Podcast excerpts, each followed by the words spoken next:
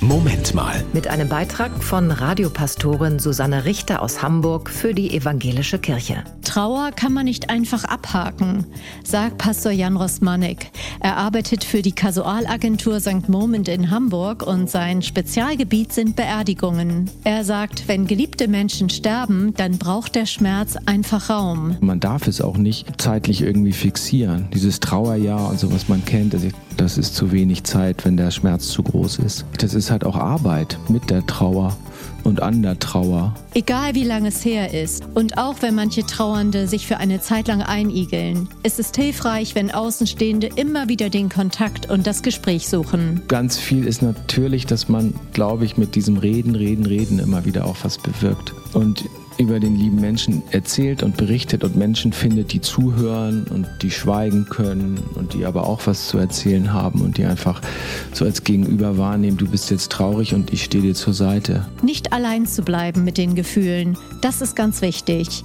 Hilfreich können dabei gemeinsame Rituale und Gedenktage sein, wie der Ewigkeitssonntag heute. Also man steht nicht allein mit dem traurig sein. Was gut ist, die Namen zu hören. Also in vielen Gottesdiensten wird jetzt am Sonntag werden die Namen Namen der Verstorbenen verlesen. Auch da weiß man, man ist in einer, in einer langen Reihe. So schmerzhaft wie Trauer ist, sie kann tatsächlich auch Gutes bewirken und einen Neuanfang möglich machen. Trauer ist das Glück, sehr geliebt zu haben.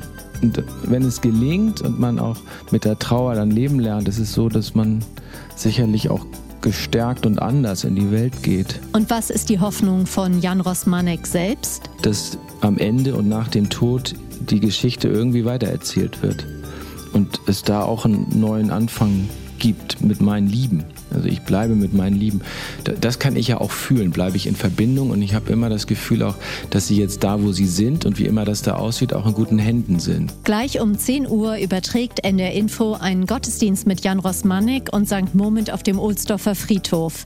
Eine gute Gelegenheit, eine Kerze für verstorbene Angehörige anzuzünden, für ihr Leben zu danken und auch etwas Trost zu tanken. Wir wünschen euch und Ihnen einen gesegneten Ewigkeitssonntag. Das war ein Beitrag von Radiopastorin Susanne Richter aus Hamburg für die Evangelische Kirche.